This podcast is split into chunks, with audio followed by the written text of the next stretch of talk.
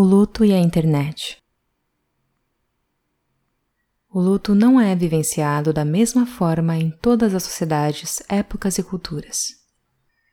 Ele sofre modificações à medida que os anos passam, as sociedades se modificam e novas formas de relacionamentos aparecem.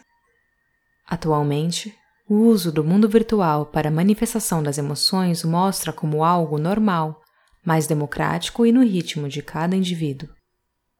A exposição do luto no ambiente online aumentou, e hoje pessoas distantes podem partilhar sentimentos, diferente dos hábitos offline, onde a demonstração é cada vez mais privada, rápida e superficial.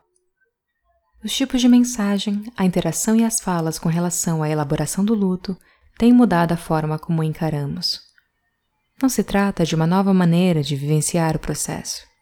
Abre-se um espaço público, típico da sociedade contemporânea, onde temos liberdade para publicar o que quisermos, porém, tudo é mais fácil em frases prontas, sem sentimentos reais.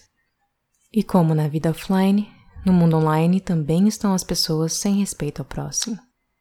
Pessoas que visitam perfis não para buscar auxílio na elaboração do luto, mas para saciar uma curiosidade mórbida, ou ainda para publicar ofensas, sem reconhecimento de limites que a vida física impõe e sem tempo delimitado.